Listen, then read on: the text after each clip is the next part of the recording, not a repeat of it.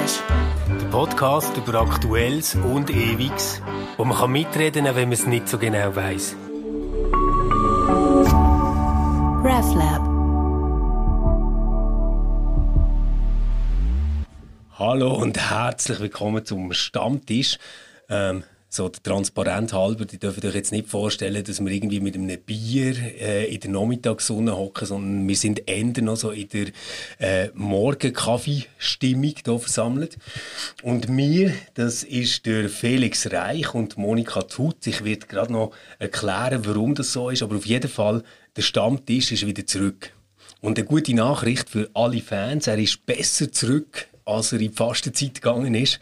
Äh, nicht unbedingt schlanker, aber äh, sicher mit viel mehr Gehalt. Wir werden jetzt nämlich alle zwei Wochen zusammen mit dem Reformiert äh, Stammtisch Folge machen. Das heißt, äh, der Felix, der werdet ihr immer wieder hören. Wir werden dort Themen aufgreifen, die gesellschaftlich relevant sind, ähm, aber uns in den Kirchen auch besonders bewegen. Der Felix hat Germanistik, Geschichte und Literaturwissenschaften studiert, aber eigentlich die wichtigste Ausbildung, die ihn für den Podcast qualifiziert, hat er schon ganz früh mitbekommen. Felix, du bist ein Pfarrerkind, gell? Ähm, und ich glaube, krasser kann man sich nicht vorbereiten auf so einen Podcast. Seit zehn Jahren bist du Leiter vom Reformiert in Zürich und du lebst mit deiner Frau und deinen drei Kindern auch in Zürich. Monika Tut ist Pfarrerin, Mitarbeiterin in der Fachstelle kirchlicher Rallyeunterricht von der reformierten Landeskirche Aargau und sie hat zusammen mit anderen das Projekt angestoßen, wo wir heute unbedingt darüber reden wollen. Vielleicht ganz kurz, so spätestens seit 2022 ist richtig Bewegung in die kirchliche Landschaft hineingekommen, was Ritual betrifft. Wir sehen es in Bern, wo man eine Ritualagentur hat gegründet und genau das ist eigentlich auch im Aargau passiert. Reformiert hat darüber berichtet und jetzt wollen wir nachfragen und ähm, Felix, die hat das Thema ja ziemlich beschäftigt. Du hast sogar selber noch einen Meinungsbeitrag dazu geschrieben. Äh, gib uns kurz einen Einblick. Was äh, findest du wichtig an dem Thema Ritualagentur? Ja, genau. Ich habe meinen Kommentar selber lesen müssen, um zu wissen, was meine Meinung war.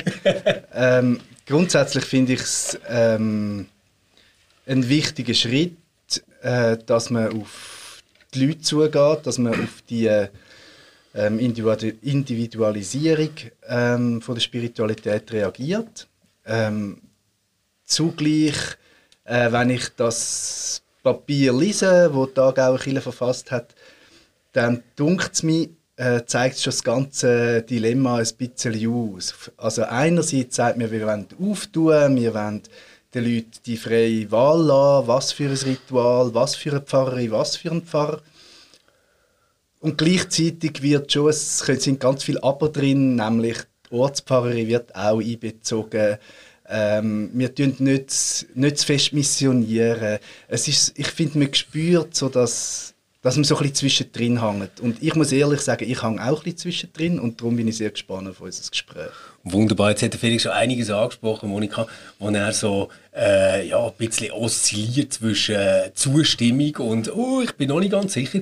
Aber kannst du uns vielleicht mal so einen ganz groben Überblick geben, was habt ihr eigentlich überhaupt gemacht? Was ist eure Absicht wie ist das angelaufen?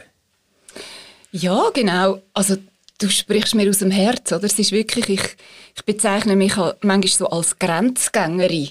Es ist wirklich immer so ein Hin und Her. Wir haben jetzt auch gemerkt, machen wir freudig und ähm, einladend Werbung für das neue Projekt oder sind wir zurückhaltend und schauen ja, dass niemand verletzt wird und dass nichts irgendwie ähm, jemand mir ins, ins Gärtchen trampelt. Es ist wirklich so die Spannung immer hin und her. Und ähm, ja, unser Projekt, nein, es ist eigentlich kein Projekt mehr, es läuft jetzt, es ist eine Webseite.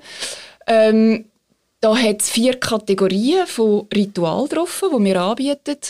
So klassisch, also ähm, für Kind, Familie, für Paar, für ähm, Abschied, äh, Trauer. Und dann noch eine Kategorie für so Übergänge, sagen wir dem, wo einfach so verschiedene andere Rituale noch drin Platz haben. Und da sieht man schon, oder, das sind nicht nur Kasualien, äh, wo wir sonst normalerweise machen. Da ist ganz viel anderes dabei. Da haben wir aber wahnsinnig müssen aushandeln, was ist denn da dabei? Was, was machen wir, was machen wir nicht? Ähm, es geht wirklich immer um das, was du sagst, oder? Was ähm, können wir so richtig mit Herzblut dahinterstehen? Das ist das, was wir wollen. Und was merken wir selber auch? Müssen wir irgendwie, also wir haben x Diskussionen gehabt. Das ist nicht einfach so, dass wir mit dieser Webseite raus sind und, und sagen, das ist jetzt das Gale vom Mai, super, perfekt. Und also, die, das sind ja Pfarrerinnen und Pfarrer, oder? Ja. Pfarrerinnen und Pfarrer. Genau, genau. Oder Aargauer Landeskirche. Ja, also das ist der Hintergrund, oder, dass ich selber, das ist eigentlich, es ist ja auf meinem Mist gewachsen. Ich habe wie so gemerkt, ich bin nicht mehr im Pfarramt seit einem Zeitchen. Ja.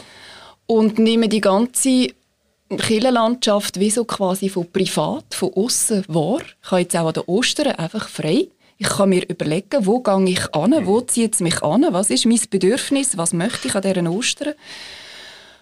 Und ähm, ja, merke da schon sehr einfach persönlich, dass, dass ich sehr wählerisch bin, dass ich äh, selber extrem gern Gottesdienste mache aber zu jemandem in einen Gottesdienst gehen, da bin ich dann sehr wählerisch. Danke für die Ehrlichkeit. Ähm, ja, das ist, ist einfach ehrlich. Es ist irgendwie eigentlich, ich weiss, sind ja alle so, auch bei mir, oder? Ja. Das ist ja dann gegenseitig. Aber das, ähm, ja, das hat mich dazu geführt, einfach mir so zu überlegen, ja, auch wenn ich jetzt würde wollen, wenn ich jetzt einen Todesfall in der Familie hätte, wo gehe ich an? Ähm, ja, was, was erwarte ich? Und da kommt man sehr schnell dann auch, wenn man ins Internet geht, zu sehr guten Anbietenden auf dem freien Markt, wo, wo man nicht immer muss Angst haben dass dann, also das ist meine gross, das ist das, was mich immer ein bisschen stört an vielen Gottesdiensten und Ritualen, dass es sehr oft dann einfach so eine partielle Weltsicht äh, vorkommt. So halt die christliche, biblische Weltsicht wo ich dann manchmal finde, ist, ja, es ist ein Teil von der ganzen Wahrnehmung von meinem Leben, aber nicht das Ganze. Aber kann Kille dann die andere, also die, was ist denn die andere Weltsicht? Das wäre die säkulare oder äh, keltische oder was wäre denn die andere? Und kann dann die Kille überhaupt glaubwürdig abdecken? Das ist so ein bisschen meine Frage. Weil die Leute, die zu einer Ritualbegleiterin gehen, wo das gut macht und wo ein Paar verheiratet, ohne sagen, aber die Liebesgeschichte erzählt, das kann ja stimmig sein, da bin ich auch schon dabei gewesen.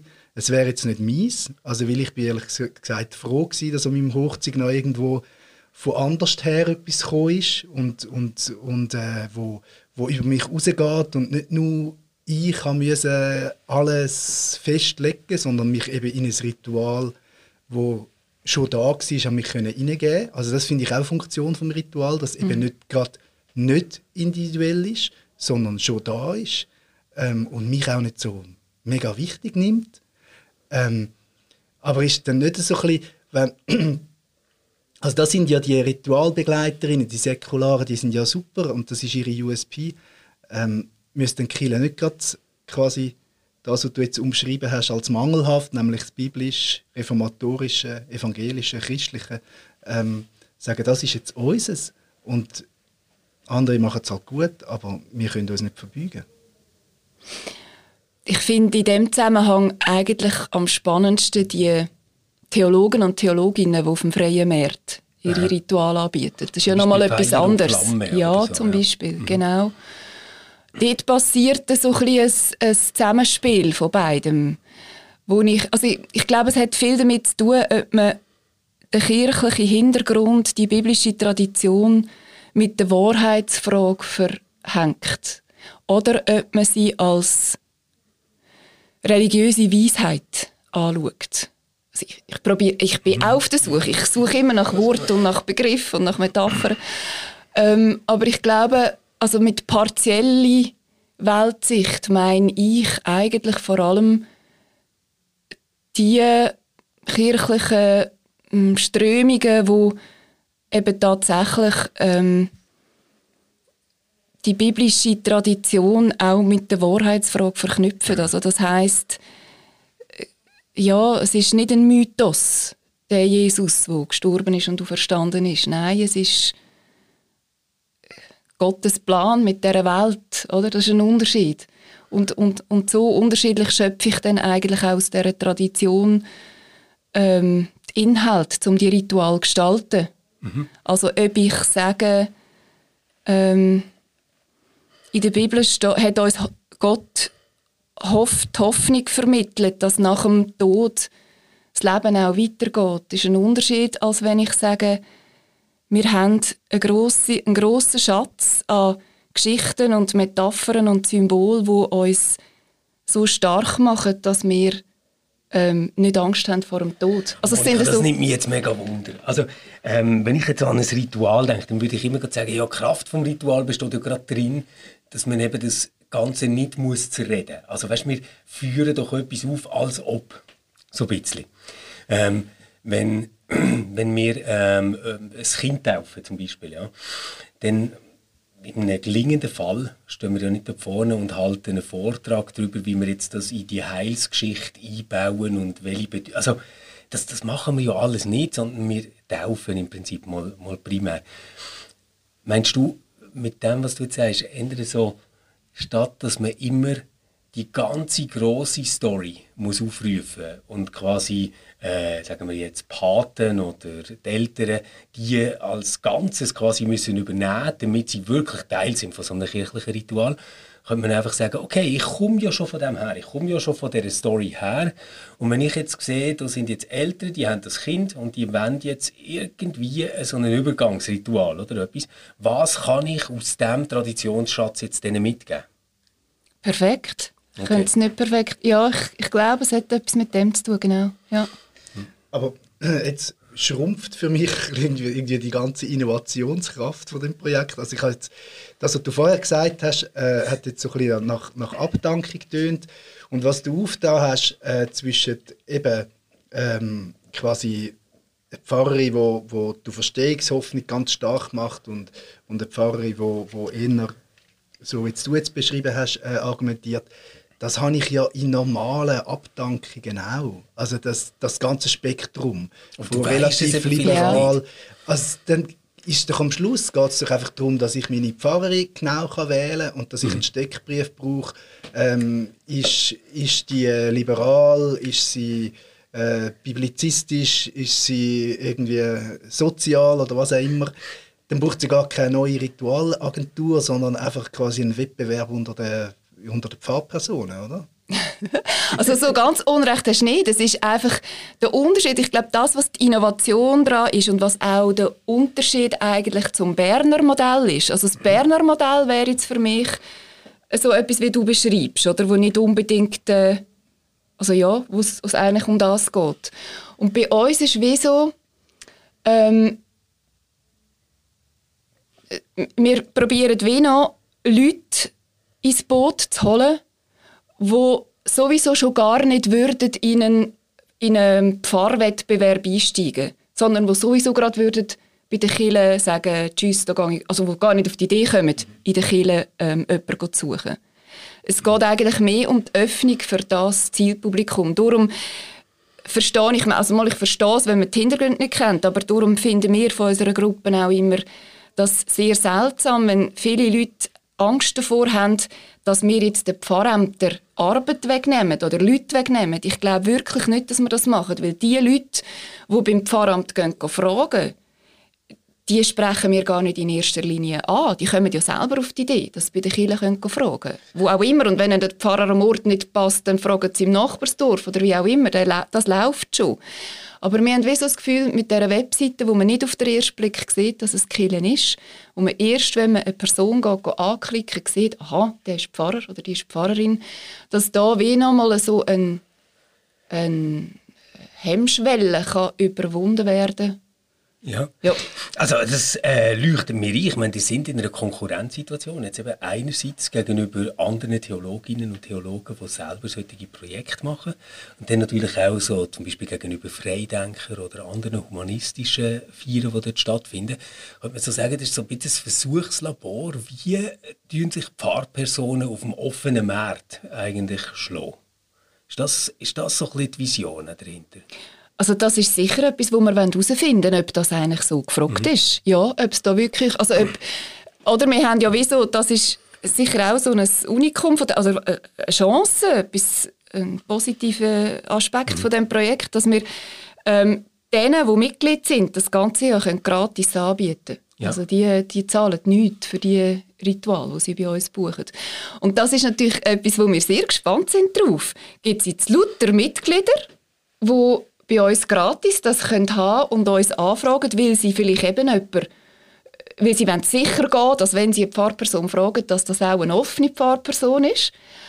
Oder gibt es wirklich Leute aus, aus dem Kuchen von den Nichtmitgliedern, also von, von irgendwoher, die das auch gegen Bezahlung bei uns suchen und merken, ah, die Pfarrer aus dieser Kirche, die sind jetzt gar nicht so schlecht, wie ich immer ja. denke. Also das ist keine Ahnung, oder? Das, das finde ich, darum finde ich es wirklich ein, ein Versuchsprojekt, ein Experiment, wo ich finde, jetzt, gerade in dieser Zeit, im Aargau läuft ja die Kinderreform jetzt da, in Bern gibt es auch eine Kinderreform, äh, wir sind alle irgendwo dran. Ich glaube, wir sind in einer Zeit, wo wir wie einfach auch mutig Experiment wagen und schauen, was dabei rauskommt. Und wenn, vielleicht ist das Projekt ja, ich meine, wenn nur Mitglieder unsere Dienste ähm, in Anspruch nehmen, dann können wir es auch gar nicht mehr finanzieren, ehrlich gesagt. Also dann müssen wir uns überlegen, was wir mit dem also, machen. Also wir in Bern schon noch. Aber ja, schon noch. Wir können alles finanzieren. Nein, ähm, genau. Also ihr braucht Drittmittel quasi. Im Prinzip, ja. Ähm, bevor wir jetzt bei den grossen Strukturreformen äh, landen, ähm, nehme ich ein bisschen Flughöhe raus. Was mich mhm. interessiert, du hast ja Erfahrung schon mit so Sachen, mit so Ritualen. Mhm. Was ist so das Freakigste, was gewesen, was du schon gemacht hast und wo du mir hast müssen sagen, hm, das mache ich jetzt, weil das für die Person stimmt, aber äh, naja. Oder vielleicht auch das Speziellste, das Tollste, weiß nicht. Mhm. Irgendein konkretes Beispiel. Also ich glaube, es gibt sicher noch viel freakigste, freakigere.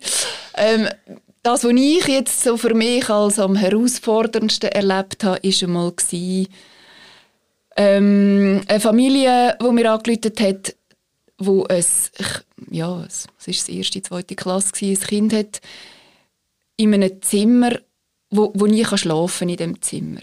Weil sie gewusst haben, dass die Vorgänger von dem Haus, dass der Mann in dem Zimmer gestorben ist. Und dann haben sie mich gefragt, so quasi, also sie haben mich eigentlich um eine Hausräucherung angefragt. Und ich bin jetzt ehrlich gesagt nicht so die, die es mit Räuchern hat. Ich ja. finde immer, da wird wie auch etwas verräuchert, wo offenbar schlecht war vorher. Und ich, ich finde, in vielen Lebensläufen war das vorher nicht einfach schlecht gewesen, sondern es hat es gebraucht, für das ja. etwas Neues können werden.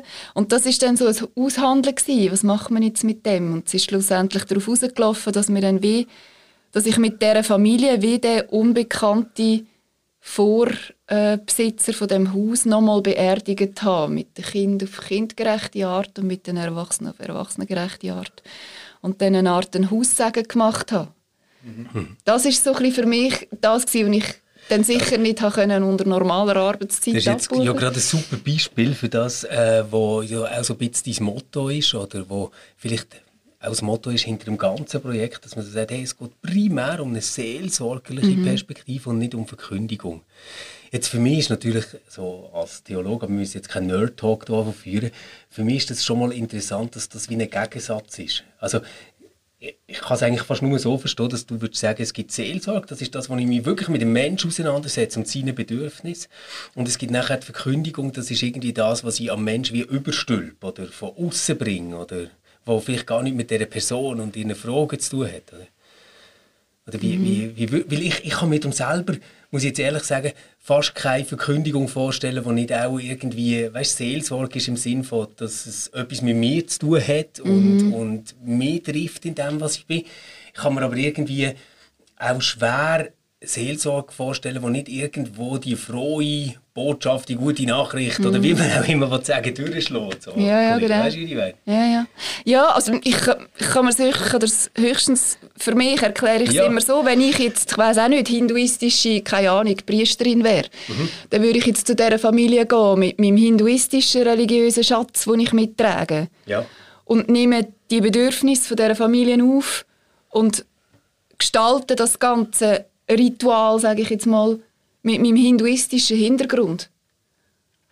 Und weil ich jetzt aber aus dem christlichen Schatz komme, gehe ich mit dem auf die Familie zu.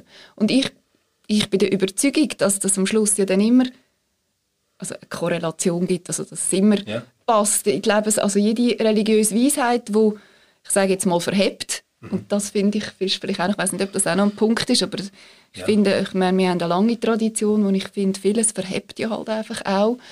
Ähm, dann, ja, dann ich kann das mit verschiedenen religiösen Weisheiten die Seelsorge passieren, oder?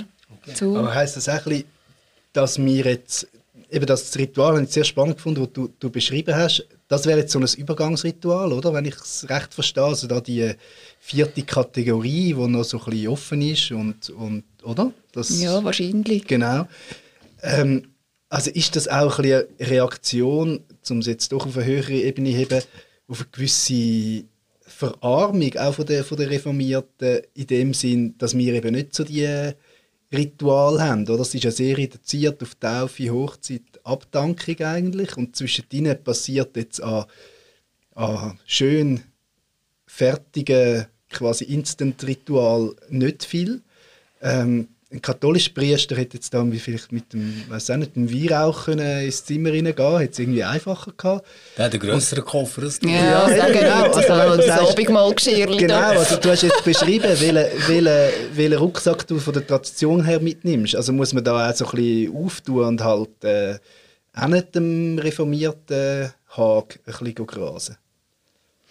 ich weiß nicht, ob man muss. Ich merke einfach, mir hilft es. Also, ich ha, ich, ist lustig, ich hatte gerade gestern ein Beratungsgespräch gehabt mit einem Pfarrer, wo mir so geschildert hat, ähm, ich weiß gar nicht mehr von wo, wie er das so schön gefunden hat, also im Zusammenhang mit, ich bin ja Religionspädagogin, im Zusammenhang mit Kind und Kirche und Liturgie, wie, wie Mütter einfach in, in das Ritual sind und sie so mitgemacht haben. Ah, es ist glaube ich um, um den tibetischen Tempel gegangen und die Kinder eigentlich wie nicht selber ein Kinderprogramm hatten, sondern die sind einfach mit und haben wie irgendwie das mitgemacht, was da die Mütter machen. Und dann nachher habe ich ihn dann wie auch gefragt, ja, und was würdest du jetzt im Reformierten, was würden die Mütter bei uns machen? Außer dem Unser Vater gebeten und dem Abendmahl Genau. können die Kinder nicht so viel mitmachen. Und dort merke ich schon, dort haben Katholiken uns natürlich schon etwas voraus. Also, Aber das ist lustig, das ist eigentlich sehr konservativ. Also ich finde irgendwie die Kurve, die wir jetzt machen, Ja, finde ich ja. interessant, oder? Weil es ist doch so, ähm, du hast Gottesdienstbesuch ähm, ähm, angesprochen, da habe ich auch ziemlich Erfahrung. Und Pfarrerskind. also ich darf jetzt auch ein bisschen ungeschützt reden, am Stammtisch darf man ja, oder? Also manchmal fragt man sich ja auch ähm, bei den Reformierten, ob jetzt jeder und jede eine saubere Liturgie auf die Reihe bekommt. Und zugleich ist ja aber das, ähm, also das merke ich ja auch in meinem Umfeld, ist ja total out. Also eben die, der streng liturgische Gottesdienst, wo ja für mich am Ritual, jetzt äh, am tibetischen Ritual oder, oder an der katholischen Messe, am nächsten kommt, ist ja, wird bei uns ja so schlecht geredet. Also das ist ja total out. Ui, am Sonntagmorgen ist Großmünster und dann gibt's dort, dann musst du noch das Unservater beten und, und so. Oder? Das ist ja die Liturgie, die saubere, die kommt ja quasi am, am Ritual am nächsten. Und das hat jetzt schlechte Presse, würde ich sagen, auch innerhalb von der Kirche. Ähm, und zugleich träumen wir irgendwie von den muslimischen und tibetischen Ritualen, wo man sich so, so den Kopf kann abstellen und reingeben und so. Es ist irgendwie ein bisschen schizophren, finde ich. ja, vielleicht sprichst du mit dem eben genau so den, den Wandel an, der passiert in der Gesellschaft. Dass irgendwie wie die Sehnsucht nach einer festen Liturgie wie noch da ist, nach Ritual, aber dass offenbar die, die traditionellen Liturgien vielleicht nicht mehr verheben. Also das merke ich auch, oder? Wenn ich um die Sonntagmorgen-Liturgie ist eigentlich abgestimmt auf eine Zeit, die heute nicht mehr ist, nämlich auf eine Zeit, wo die Leute am Sonntagmorgen Zeit hatten, in die Kirche zu gehen. Und das eine von wenigen Möglichkeiten war, ist, die Freizeit zu gestalten. Das heißt, es braucht in dieser Liturgie den Gemeinschaftsaspekt, wo sich die Leute treffen. Es braucht in dieser Liturgie die Lieder, die Musik, weil sie die sonst nicht haben, hatten. Es braucht in dieser Liturgie drei verschiedene Arten von Gebet. Ja, es braucht in dieser Liturgie eine Predigt, ein Verkündigungsding. Und heute können wir, suchen wir wahrscheinlich spezifischer nach etwas. Also mein Mann sucht eine gute Predigt und ich suche ein spirituelles Angebot. Ja, und, Aber- aber und das, was was, du, was, ja. schnell, also wa- was du sagst, stimmt eben. Ich glaube, ich glaub, die Liturgie, das sieht man ja dann, die, die funktioniert ja weiterhin, aber sie funktioniert nicht in einer grossen Kirche mit 50 Leuten, funktioniert sie eben nicht mehr. Aber im, im grossen, grossen, im, jetzt sage ich, das Friedensgebet zum Beispiel, knallvolles Grossmünster, oder? Dort funktioniert das. Für das, glaube ich, ist die Liturgie und, oder, oder für eine Abdankung, oder, wo irgendjemand eine tragische, sehr tragische oder, oder eine berühmte oder so. Und dort merkt man ja dann, wenn dort die Liturgie ganz straight und sauber ist, dann funktioniert sie, weil die Kirche ist knallvoll, es sind viele Leute und die müssen sich etwas heben. Aber wenn dann eben nur 20 Leute kommen am Sonntagmorgen und, und das Lied aus den 30er Jahren einfach nicht können singen dann, dann tut sie furchtbar weh. Also ich glaube, das ist für mich so die Herausforderung, dass man merkt, was passt für welchen Raum. Und das, das haben wir irgendwie noch nicht geschafft. Ich habe ganz viel das Gefühl, eben, der Gottesdienst hätte jetzt funktioniert, wenn da 200 Leute gewesen wären, die diese Lieder hätten können, wäre super gewesen. Ähm, aber mit 30 Leuten hätten wir sollen vorher in Chor sitzen und zwei Gebete machen und erzählen, wie es uns geht und, und am Schluss ein Deselied singen. Das hätte funktioniert. Aber man muss weh, ja, also irgendwie äh, das Erweitern, finde ich. Ja, genau. Ich glaube, und das ist auch bei dem Ritual, oder? Also ich, für mich ist das selbstverständlich, dass ich dann auch frage, wie viele Leute kommen, was für Leute kommen, wie, die ganzen Umstände. Und äh, ich glaube, da gibt es viele Pfarrpersonen, die das super dann auch können, die Form richtig wählen und auch die Liturgie richtig wählen. Aber als außenstehende Leute weiß man nicht, welcher Pfarrer ist zu dem fähig, oder? Also ich glaube auch nicht, dass, dass, dass wir jetzt wahnsinnig neue Sachen machen, die noch niemand macht, sondern ich glaube, das ist alles schon da, nur weiss, es, man weiß nicht als Außenstehende, wo komme ich was über. Aber das ist doch so ein bisschen das Ding. Leute, die jetzt ähm, die neuen Modelle kritisieren, die würden jetzt sagen, hey, also eigentlich erwarte ich von jeder Pfarrperson überall, dass die sich auf so ein Setting Ja. und das kann richtig machen. Ganz offensichtlich ist es nicht der Fall. Oder? Also so wie man am Sonntagmorgen Gottesdienst feiert, das weckt jetzt nicht gerade das Vertrauen in eine wahnsinnige Milieusensibilität von unserem Kaderpersonal. Das muss man glaub, ich, wirklich klar sagen.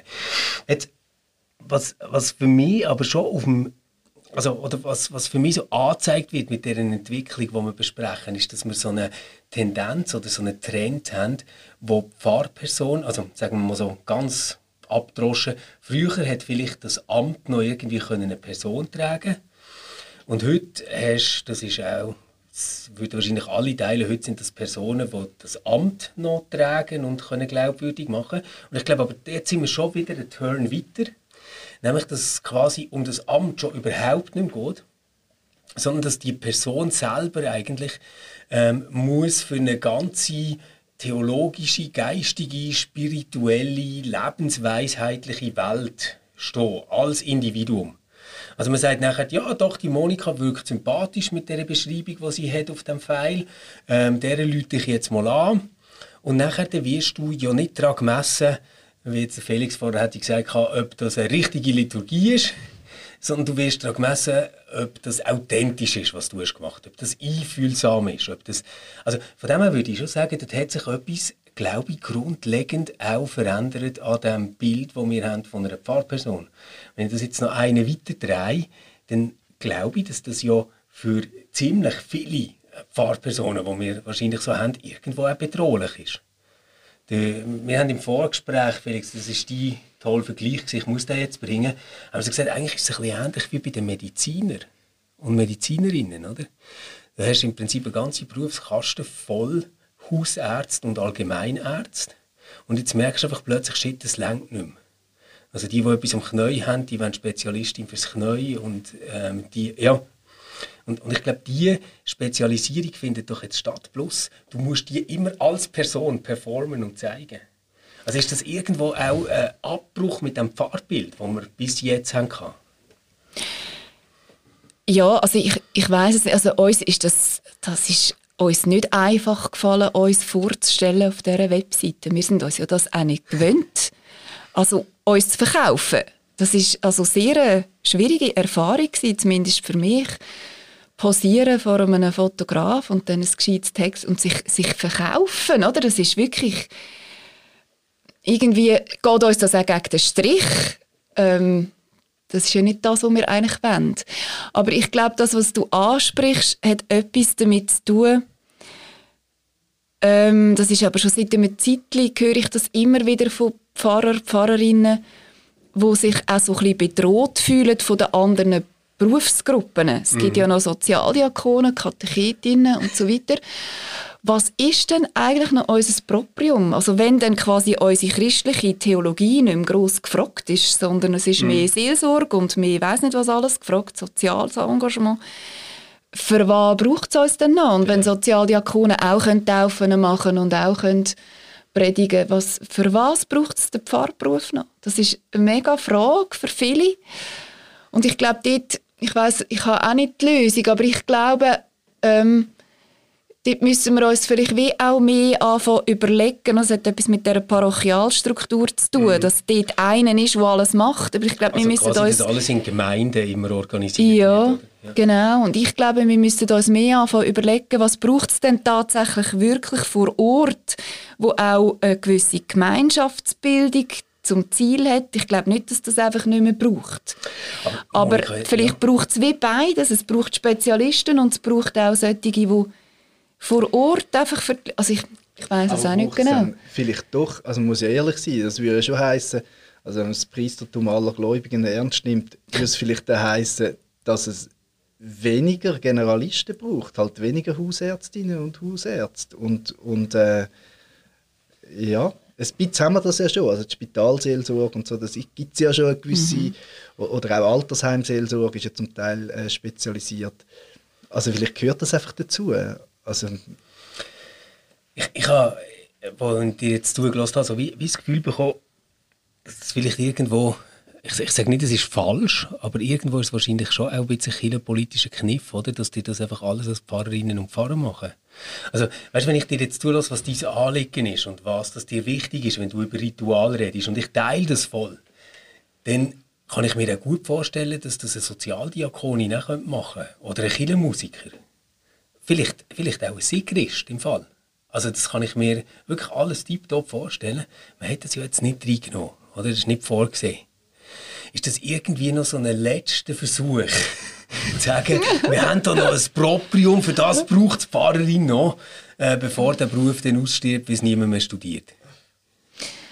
Ja, so würde ich es jetzt glaube nicht nennen. Es hat vielleicht mehr damit zu tun, dass wir uns wie auch schon darauf besonnen haben, ähm, was ma macht es denn aus, dass so eine Ritualbegleitung auch professionell ist? Ja. Und ich glaube schon, dass Pfarrpersonen ich meine, man kann immer so und so studieren und man kann sich so und so weiterbilden, aber ich glaube, von der Uni her ist uns doch mitgegeben worden, dass wir fähig sind, Wort und Geschichten und Traditionen kritisch zu hinterfragen auch darauf hin zu hinterfragen, was hilft, was hilft nicht.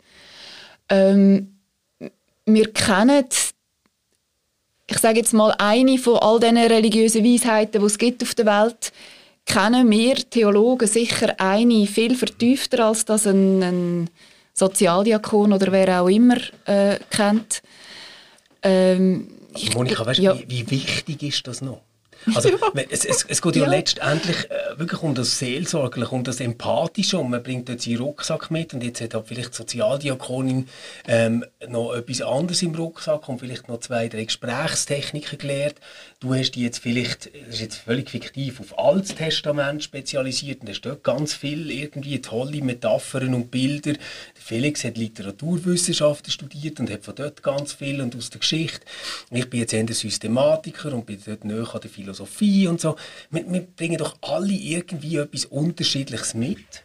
Und eigentlich ist das doch eine mega künstliche Grenze. Also jetzt Kanton Aargau, wenn ich richtig informiert bin, werden bei euch Sozialdiakoninnen und Diakonen sogar ähm, ordiniert. ordiniert ja, genau. Also das heißt sogar ein Ordinationsgelübde hast du dort. Und irgendwie wird die Berufsschranken aufrechterhalten. Ja, und ich muss so sagen, wenn ich an Kirchengemeindeversammlungen bin, dann kann ich manchmal länger den Diakon äh, zulassen, als ich das bei einer Pfarrperson aushalte. Oder? Also die sind ja nicht einmal unbedingt redegewandter oder rhetorisch irgendwie geschickter oder ähm, sympathischer oder irgendetwas. Also, ja, vielleicht kommt jetzt da wieder das, doch noch das Pfarrerskind hinführen. Jetzt, jawohl. Also ich, ich will natürlich schon von einer Pfarrerin, von einem Pfarrer erwarten, dass, ich will jetzt mal sagen, die theologische Verantwortung da ist und größer ist. Und gerade wenn es um Abdankungen geht, ihr tun das ja ein bisschen, kommt das ja vor, auch in eurem ähm, Vertrag da, oder was das auch immer ist, wo man muss unterschreiben muss. Mhm. Eben, was keine missionarische Sprache, wo man kann darüber reden kann, ob Mission nicht einfach, wieso macht man es dann, wenn man nicht eine Spitzmission will. Aber ich weiß glaube schon, was, was gemeint ist. Ähm, also ich finde so eine gewisse ähm, auch Professionalität und, und Verantwortung muss ja schon da sein. Also ich sage jetzt nicht, dass ich das den anderen Berufsgruppen nicht zutraue. Das sage ich überhaupt nicht. Nein, aber man muss es dann quasi prüfen, finde ich. Ja. Und, und beim, beim Pfarrberuf würde ich sagen, gehört die, die Prüfung ja schon mal dazu. Oder? Wenn ich ordiniert bin, bin ich im Vikariat und so. Gut, aber oder? das ist einfach eine mega Unterstellung. Also komm, wir haben die durchgeknalltesten Leute, die ein Pfarramt haben. Also das ist jetzt, ich meine das ist jetzt wirklich nicht das Bashing über einen Berufsstand, aber ich sage einfach nur, wir können uns doch nicht zurücklehnen und quasi sagen, die haben alle Vikariat gemacht und sind gewählt worden, darum sind die schon okay, weil wir wissen einfach, das stimmt auch nicht für alle. Ja gut, und aber machst du Zulassungsprüfungen? Das, also anders geht es ja nicht, oder? Ja, aber jetzt gerade wenn wir so die Ideale nehmen, die jetzt in dem Aargauer Papier sind, oder, wo ja. ihr euch verpflichtet. Also jetzt eben das von der nicht-missionarischen Spruch, das kannst ja du in gewissen Kantonen einfach nach Regionen aufteilen, wo ist missionarische Spruch und wo sicher nicht. Oder? Und, und dort finde ich so wie ich glaube, letztendlich handelt es sich, also jetzt meine These, letztendlich handelt es sich um einen killenpolitischen Kniff, damit du das Ding kannst machen kannst, das eigentlich total revolutionär ist. Also ich, ich glaube eben nicht, dass es einfach so etwas Kleines ist, zu sagen, wir machen eine Ritualagentur. Ich glaube, das ist eigentlich eine rechte Sache. Weil das so ein erster Schritt ist, wo jetzt abseits vom Diakonischen, dort machen wir das schon seit Jahrzehnten, oder? Also, dass wir professionell zusammenarbeiten mit Streetworkerinnen, dass wir in Spitalseelsorge äh, CAS-Abschluss haben und das ganze Zeug, dort haben wir das schon. Aber jetzt im Bereich von dem, wo jede Pfarrperson noch hätte gesagt, das ist geistliche Leitung, also für Ritual, ja. für Sakrament, das ist schon noch, he? also ohne mehr läuft da gar nichts ähm, dass, dass man jetzt dort quasi eindringt und das zentralisiert. Ich glaube, das hast du nur können machen wenn du sagst, wir binden das noch an eine Berufsgruppe. Ja, jetzt hast du mich schon fast überzeugt. Aber das ist, das ist ja gut, darum reden wir ja miteinander. Nein, es ist tatsächlich ich finde es interessant, so konsequent durchdenkt, wird es natürlich ein bisschen grenzwertig. Aber das haben wir ja schon jetzt. Also ich meine, ich, die besten Predigten hört man auch nicht per se von Pfarrerinnen und Pfarrern. Schriftsteller können auch sehr gut predigen, oder? Und ähm, jetzt wäre die Frage, ja, kann ich, könnte ich ähm, könnte Sozialdiakonin mit entsprechender Weiterbildung ähm, ein paar nicht ebenso gut trauen, obwohl sie jetzt halt kein Hebräisch und kein Altgriechisch beherrscht, oder? Also ich glaube eben wirklich, also ich bringe jetzt da euch zwei ein bisschen ja. irgendwie äh, zusammen. Also ich glaube, es ist ich würde es nicht als kirchenpolitisches äh, Trick oder wie hast du gesagt bezeichnen, weil es hat eigentlich mehr damit zu tun, auch, dass wir ja nicht, weil es letztendlich auch ein kirchliches Projekt ist. Also der Kirchenrat hat uns auch Geld gesprochen. Ja. Wir können nichts machen, was gegen die Kirchenordnung läuft. Oder? Also, und Kasualien sind im Moment bei den Pfarrpersonen angebunden. Das haben wir uns gar nie überlegt. Aber das wäre, ich finde es spannend, danke, wäre natürlich auch ein Gedanke, oder? ob man die Berufsgruppe dann mit der Zeit, wenn das jetzt wirklich etwas ist, wo gefragt ist und läuft, müsste man sich das ganz sicher überlegen. Und das geht natürlich dann wieder halt wirklich eine Ebene höher in die ganze ja. kirchenpolitische Reformstruktur. Ich habe übrigens nicht gemeint, dass es ein Trick ist von euch, gell? ich, ich habe einfach gedacht, ja, ja, natürlich sagt der Killerrot offenherzig Ja zu dem, solange er nicht den ganzen Berufsstand gegen sich aufbringt. Und ja. das, das wäre vielleicht ja. so als, als äh, letzte Fluchtlinie würde mich einfach noch wundern. Wir haben jetzt über äh, Ritual geredet. Wir haben über einen Markt geredet, wo wir uns quasi drin bewegen. Wenn ihr jetzt so eine Vermutung anstellen gehen wir mal einfach 20 Jahre führen. Wir sind dann alle noch am Arbeiten, es wird uns alle noch betreffen, oder? Ähm, wo stehen wir denn, weißt du, so punkto Pfarrbild? Also machen die irgendwie schon eine spezialisierte Ausbildung, dass du im Prinzip einen Master hast in Theologie slash Seelsorge und Theologie slash Kasualien oder ähm, ist quasi wieder die Allrounderin gefragt, die 150 Prozent schafft und ein Pfarrhaus bewirtschaftet? Oder gibt es ein Powerplay zwischen denen? Was wären so eure Ideen? Ähm, vielleicht am liebsten gerade anfangen mit dem ähm, Pfarrerskind. Ja, das bringt jetzt nicht mehr los. Jetzt habe ich gemeint, das ist ein bisschen veräppt, aber irgendwann holt einem Vergangenheit. Du, du, hast, du hast gemeint, du seist schon Journalist ja, jetzt bist genau, du Pfarrerskind. Gleich, ja, genau. Ich bin ja schon als Nicht-Theologe angestellt worden Re Reformiert. Oh. Also, aber dafür Pfarrerskind. Also, ist ja gleich. Ähm, also ich glaube, es, es ist wahnsinnig viel offen und jetzt die Fragen, die wir diskutiert haben, die kommen in einer rechten Wucht auf Kirche zu und, und auch auf, auf den Pfarrberuf. Ähm, also ich bin jetzt in einer Pfarrwahlkommission und da muss man auch damit rechnen, dass man nicht 300 Bewerbungen hat und so. Ähm, ich, und Ansprüche an die Pfarrerinnen und Pfarrer sind wahnsinnig hoch, finde ich, jetzt und haben ein höchstes Frustrationspotenzial. Eben, sie müssen authentisch sein, sie müssen für alle da sein, ähm, sie müssen die Gottesdienste am Morgen am, am 10 trotzdem durchziehen, auch wenn nur 20 Leute kommen und wenn sie mal eine nicht mehr machen, dann protestieren die 20 Leute. Und ich glaube, da ähm, und das meine ich ganz ernst, das mit dem Priestertum aller Gläubigen. Also ich meine, da, da, da rühmt sich ja immer die Reformierten, wenn es wieder 500 Jahre her ist, dann kommt das wieder. Ähm, aber die Frage wäre ja wirklich, auch Gottesdienstgestaltung, da könnt, jetzt sind sie so, dort finde ich das extrem, die Trennung zwischen den Laien, die kurz lesen dürfen, und äh, Pfarrpersonen, wie das, wo das dann machen. Jetzt ganz egoistisch gesagt, ich ab und zu predigen, ich mache das mega gern, aber es ist dann immer so eine Gastpredigt. Ja. Und das ist zum Beispiel die Frage, wieso, wieso muss das so sein? Wieso könnte man nicht, ähm, ich glaube, der Pfarrberuf muss noch viel, wird vielleicht so, es sind immer so Schlagworte, aber so ermöglicher, also halt, halt wirklich so eine, ähm, es ist mega anspruchsvoll, aber Fachfrau, Fachmann sein und aber ganz viel Plattformen bieten an Beteiligung. Und da sind wir an einem ganz kleinen Ort. Wir sind, und das betrifft übrigens nicht nur den Pfarrberuf, sondern einfach, finde ich, Kille. Wir sind wahnsinnig angebotszentriert. Also wir haben das Gefühl, wir erfinden Angebot und dann sollen die Leute kommen. Und wenn sie kommen, ist das Angebot super. Wenn sie nicht kommen, sind wir frustriert mhm. und ziehen es aber trotzdem durch, weil zum Glück steht in der Bibel, wenn zwei oder drei in meinem Namen und so, dann kann man es sogar... das Nummer nicht gesagt hat. dann, dann, äh, dann kann man es sogar rechtfertigen, wenn du fünf als Elke singen kommst und kannst es durchziehen, ja. oder? Ja. Auch wenn es eigentlich extrem teuer ist. Ja. Und da muss man, da habe ich das Gefühl, das ist so die entscheidende Kurve, die man muss schaffen muss. Mhm. Ähm, die, ich sage es jetzt, theologische Verantwortung behalten, also als, als Gemeinde, als Chile. Ähm, äh, ich finde eben nicht, nicht ähm, irgendwie suggestiv werden, nicht, ich, Religion hat etwas Toxisches, man muss aufpassen mit dem so. Also ja, irgendwie die Wurzeln bewahren, aber, aber mehr Leute daran beteiligen und ähm, unterschiedlichere äh, Ressourcen nutzen, also nicht nur die, die das Theologiestudium durchgezogen haben, mhm. sondern auch merken, vielleicht gibt es andere Wege. Also der Quereinstieg ist jetzt ein bisschen ein kleiner, ist aber ja auch, also braucht recht, braucht recht Kraft, um den Quereinstieg zu machen. Also es wird einem nicht, nicht einfach gemacht.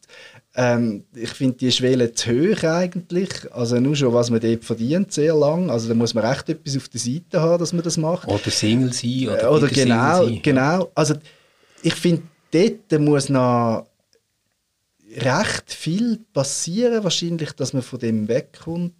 Jetzt habe ich mich wahrscheinlich ein bisschen über Kopf und Kragen geredet. Aber das, das sind äh, so wir, die grossen Fragen. Das Pfarrerskind ja, noch andere furchtbar. Emotionen ja, hat nein. nein, nein, da habe ich jetzt im Fall äh, als, als äh, Kirchenbeobachter äh, geredet und, und, und Kirchenmitglied. Ja. Aber vielleicht sind wir einigermaßen schlau geworden darum. Ich, ich glaube, ich weiss, was du, was du für eine Spannung merkst. Dort, ja. Mega grosse Fragen und, und man, man tut erst so sehr punktuell dran schrauben.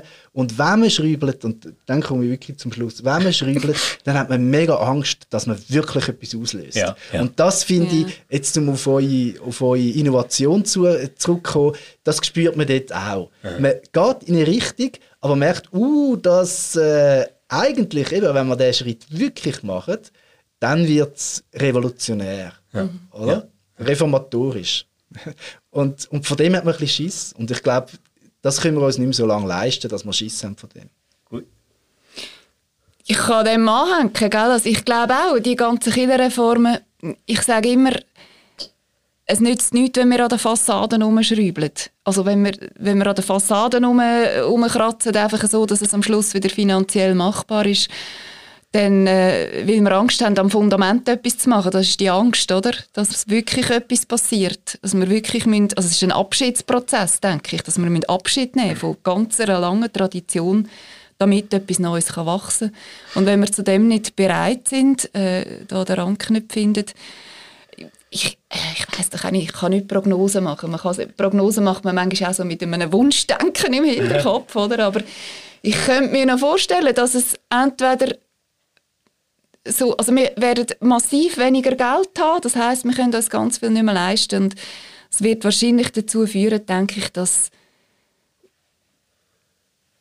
ja, dass so viel stirbt, dass viele Leute vielleicht denken, dann gehe ich, also ich weiß es nicht, dann gehe ich lieber in eine Freikirche, die schon funktioniert. Also weißt, ich weiß Ja, auch nicht. ja. Oder wir werden selber eine, eine kleine Freikirche auf dem Markt von ganz vielen Kirchen. Da könnte ich mir auch vorstellen, Ja, weißt, das ich, passiert. ich verstehe die Angst ja. Also wenn du jetzt gerade sagst, Fundament, da zucke ich ja gerade zusammen, oder? Also ich meine, ich würde ja sagen, die, das reformatorische Erbe, das christliche Erbe, das Fundament, das steht ja. Meine grosse Hoffnung ist einfach, dass man es schafft, die Kurve überzukommen, bevor das Geld ausgeht. Also dass man Innovation, also dass, dass Innovation nicht leider, also wenn man auf Rotterdam geht oder so, dort, dort ist ja Innovation, aber die ist natürlich erst passiert, als das Geld weg war. Ja, eben. Und das wäre einfach unsere riesige Chance. Ähm, und darum finde ich es auch gut, selbst wenn ich meine Fragen und, und äh, Umeiern dazu habe, passt zu Ostern, ähm, ähm, zu dieser, zu dieser Ritualagentur da. Aber ich finde es gut, macht man das und macht man es eben bevor das Geld weg ist und solange man es noch kann. Und das finde ich die grosse Gefahr, dass man quasi wartet, bis, bis dann mal, äh, bis man muss. Fahrstellen Genau, also- und, und weiss nicht was. Also es, Also das ist mit dem Grund gewesen, wieso ich, ich dort wirklich, das hat ja geschlummert bei mir schon seit drei, vier Jahren, dass irgendwie mal etwas muss gehen. Und irgendwann bin ich an dem Punkt gewesen, wo dann auch die Kinder ein bisschen grösser waren. Man muss ja auch Kapazitäten haben. Man kann nicht irgendwie etwas ins Leben rufen und nachher sich zurückziehen. Das geht ja wie nicht. Und dann habe ich irgendwann einfach gefunden, so, und jetzt, jetzt mache ich, jetzt frage ich umeinander, wer macht mit, wer, wer findet es gut. Und, und habe so gemerkt, jetzt muss ich etwas machen. Ich, das halte ich wie nicht aus, wenn ich immer das Gefühl habe, man müsste doch, man müsste doch, aber ich mache nichts. Das ist für mich so nicht... nicht und das ist ja... und, und das ist das, was im Moment halt mit diesen Kinderreformen... Es, es kommt ja eigentlich alles viel zu spät. Es ist alles viel zu spät. Ich bin eben gar nicht sicher, ob das so ist. Weil, Meinst du nicht? Also, als ich ähm, Theologie studiert habe, ist das alles so langsam gekommen in der Pfarrausbildung mit diesen Kompetenzmodellen. Mhm. Und eigentlich erhoffe ich mir von dem wirklich viel, weil, ich's- weil ich wirklich an das System eigentlich glaube. Ja. Also an das System glaube ich tatsächlich, dass du ähm, wie in einem Prozess von Selbstreflexion und Schwerpunkt, wo du setzt in dieser Ausbildung, irgendwo nachher weisst, ich bin eine Pfarrperson, die das und das gut kann und dort und dort brauche ich eine Ergänzung, dort und dort passe ich her. Und die grosse Sorge, und, und das Ganze kannst du ja nachher in den Weiterbildungen, die ja kommen in den ersten Amtsjahren, aber wo, wo lebenslang eigentlich weitergehen, kannst du das ja alles noch verteufeln. Also ich glaube, so von dieser Struktur, auf dieser Seite, sind wir eigentlich ready. Also natürlich kann man das alles immer noch ein bisschen verbessern, aber dort sind wir, glaube ich, schon mega weit. Wo ich aber das riesen Problem sehe, ist, dass nachher die hoffnungsfrohen Pfarrerinnen und Pfarrer in irgendwelche Parochien gesteckt werden, wo man nachher irgendwie trotzdem wieder denkt, was, Kompetenzmodell, Mann. Du machst jetzt einfach genau das, was deine Vorgängerin 27 Jahre hat gemacht. Und ich glaube, das ist so kaputt. Also ich, ich lasse mich jetzt wirklich auf den Test aus. Ich sage, das Problem ist nicht, wie wir das zukünftige Kader ausbilden. Das Problem ist, glaube ich, noch nicht einmal das Verhältnis zwischen Diakonie und Pfarramt oder zwischen Katechetik und Pfarramt. Das wird sich alles finden, da bin ich wirklich überzeugt. Das wird, das wird auch in das Strukturkompetenzmodell reingenommen werden und plötzlich merkst, ah, für das haben wir doch vielleicht bessere Diakon und für das nehmen wir lieber Pfarrer. Also ich, ich glaube, das wird sich alles finden, aber wir werden verrecken daran, dass wir jede Parochie probieren, ähm, noch auf der Intensivstation bis in alle Ewigkeit am Leben zu erhalten und nachher Diskussionen führen über Fusion, wo man eigentlich schon an einem Punkt ist, wo man müsste sagen, was Fusion. Wir müssen uns ähm, ganz, ganz gleich darauf einstellen, dass wir das Parochialsystem, also das System, das in jeder Gemeinde Kirchenturm ist, wo Leute Gottesdienst müssen können feiern am Sonntag am Morgen, und wenn es nur noch vier sind. Ich glaube, wenn wir das nicht loswerden, dann frustrieren wir die Leute, die eigentlich top ausbilden kommen, so fest, dass einfach muss sagen, das Ding hat so keine Zukunft mehr. Ja, aber vielleicht könnte sie weiterhin Gottesdienst feiern, aber es muss ja keine Pfarrperson vielleicht genau, sein. Genau. Also ich finde, das ist der Punkt. Ja. Also das ist ja, das meine ich mit der Ermöglichen. Das ist ja die oder? längste Zeit also, von der Christentumsgeschichte genau so gewesen. Ja, genau. Also ich meine, das, das ist ja das Absurde, wenn, wenn eine eritreische Gemeinde eine reformierte Kirche sucht, wo die wir fühlen jeden Sonntag, hat sie Mühe, weil das gibt es tun und verursacht Kosten und weiss nicht was. Also dort, oder, das ist so ein bisschen, ähm, ja. Ja, und ich glaube, aber das ist wirklich auch wie so das, wo ich dann so merke, da nehme ich so gerne auch eben die, die Parochien ähm, mit ins Boot, weil ich finde, die Ängste, die kommen ja von irgendwo her. Also man hat das Gefühl, man verliert etwas am Ort, oder? Ähm, und wir wollen doch äh, die Gemeinschaft, wo wir schon sind, wenn wir auch beibehalten. Mhm. Und ich glaube, das ist eben das, wo wir denken müssen. Äh, was was müssen wir denn am Ort auch lassen? Und dass wir nicht allen das Gefühl geben, von vornherein mit unseren grossen Gedanken, mit Spezialisierung und weiß nicht was alles, so quasi am Schluss ist nicht mehr bei euch. Oder? Sondern ja. wir müssen denen auch genau. signalisieren, mal, es ist wichtig, dass dort ja. etwas ist. Und äh, das ist ein bisschen eine Herausforderung, oder? Das geht sogar weiter als jetzt nur auf eine Kirchengemeinde, oder? Also ja. Gemeinden gerade kleinere Gemeinden erleben, wie irgendwie die Poststelle verschwunden ist. Dann ist sie in Volk gekommen und irgendwann hat es auch den Volk nicht mehr gegeben, weil sich der nicht einmal mehr hat gelohnt dort, oder? Und jetzt nimmst du dann noch den Kirchenturm weg. Genau, ich glaube, das wäre genau. wirklich schmerzhaft. Und ich glaube auch nicht, dass das muss der Weg sein wirklich nicht. Aber ich glaube, dass wir ähm, oftmals, jetzt gerade wenn man an Städte denkt, solche Überlappungen haben von Killen, die wirklich in fünf Minuten Gehdistanz auseinanderliegen, die einfach nicht einmal ein Drittel gefüllt sind am, am Sonntagmorgen und irgendwie eine halbe Stunde versetzt Gottesdienst feiern. Also, wo, wo, wo nachher einfach denkst, Leute, Ressourcen sind nicht das Einzige, was darum geht, sondern es geht irgendwo um das Erlebnis. Du hast vorhin gesagt, die, die Liturgie funktioniert, wenn die Kille voll ist. Das stimmt. Wir haben, wir haben wirklich die schönsten Gottesdienste kenne ich in Bern, sind dann, wenn die drei Kirchengemeinden in den Sommerferien das zusammen machen, weil sie denken, dass sie sonst zu wenig Leute hätten. Dann hast du so viele Leute in, in so einer Kirche wie nie. Und plötzlich können Menschen wieder ein Lied mitsingen und so. Und es mhm. tönt nicht peinlich, es hat nicht das Weinerliche, ja. sondern du gehst beschwingt raus, oder? Und mehr in die Richtung denke ich. Ich, ich finde ich find auch nicht, wir sollten einfach allen alles wegnehmen und äh. Aber ich glaube, man könnte auch Gottesdienst feiern, ohne dass immer ein Verbi Divini Minister mhm. äh, muss genau. anwesend sein. Oder? Und gut, das ist typisch. Jetzt, drei von der Kille und am Schluss reden sie über den Sonntagsgottesdienst. Aber das ist ja der Klassiker. das ist das teuerste Rolls-Royce-Produkt, genau, oder? Ever. Das ist der Klassiker, genau. ähm, aber was du gesagt hast mit der Poststelle und so, klar, das Quartier also ist, ist der Volk gegangen, aber häufig entstehen ja dann Quartierläden dort, oder? Das wäre jetzt und, toll, und, ja. das, und ich glaube, das müssen wir noch mehr ermöglichen, dass, dass die Quartierläden in der Kirche wirklich können entstehen und dass es dort kein Hindernis gibt und dass nicht gefragt wird, ja, aber braucht es nicht noch das und haben ihr einen Schlüssel für das Haus und äh, zahlen Miete und weiss nicht was. Also dort gibt es natürlich jetzt, würde ich mal behaupten, auch noch recht viel Hindernis. Also was ich wirklich also von Leuten höre. Das ist ein wunderbares Bild. Wir könnten vielleicht auf so eine Kirche hoffen, die in Zukunft irgendwie aus Quartierläden besteht und so Pop-up-Stores. Wie dir es vielleicht sind, Monika.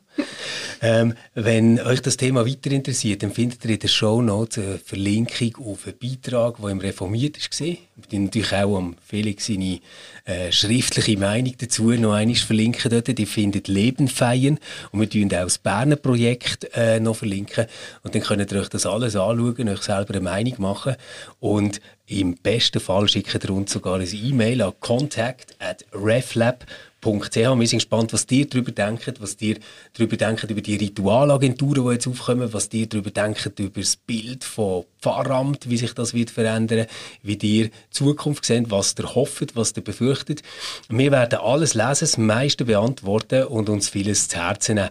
Habt eine gute Woche und ähm, dir, Monika, ganz herzlichen Dank, dass du mit uns am Morgen früh schon einen Stammtisch hast aufgenommen.